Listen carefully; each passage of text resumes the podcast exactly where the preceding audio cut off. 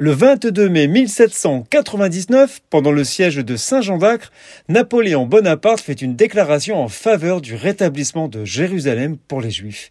Il a préparé une proclamation dans laquelle il annonçait la fondation d'un État juif en Palestine ottomane. Ce communiqué figure au moniteur universel du 3 prairial en 7, c'est-à-dire le 22 mai 1799 au journal officiel de la République avec le texte suivant. Constantinople, le 28 Germinal, Bonaparte a fait publier une proclamation dans laquelle il invite tous les juifs de l'Asie et de l'Afrique à venir se ranger sous ses drapeaux pour rétablir l'ancienne Jérusalem. Il est un moyen assuré de donner à la Syrie une population nombreuse, active et opulente. Ce serait d'y rappeler les Juifs. On sait combien ils tiennent à leur ancienne patrie et à la cité de Jérusalem, dispersés sur toute la terre par une persécution qui dure depuis 18 siècles.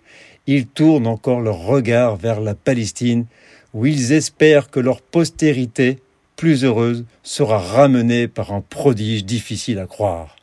Ils accourront des quatre parties du monde si on leur en donne le signal. Leurs fortunes sont faciles à transporter les hommes et l'or afflueront.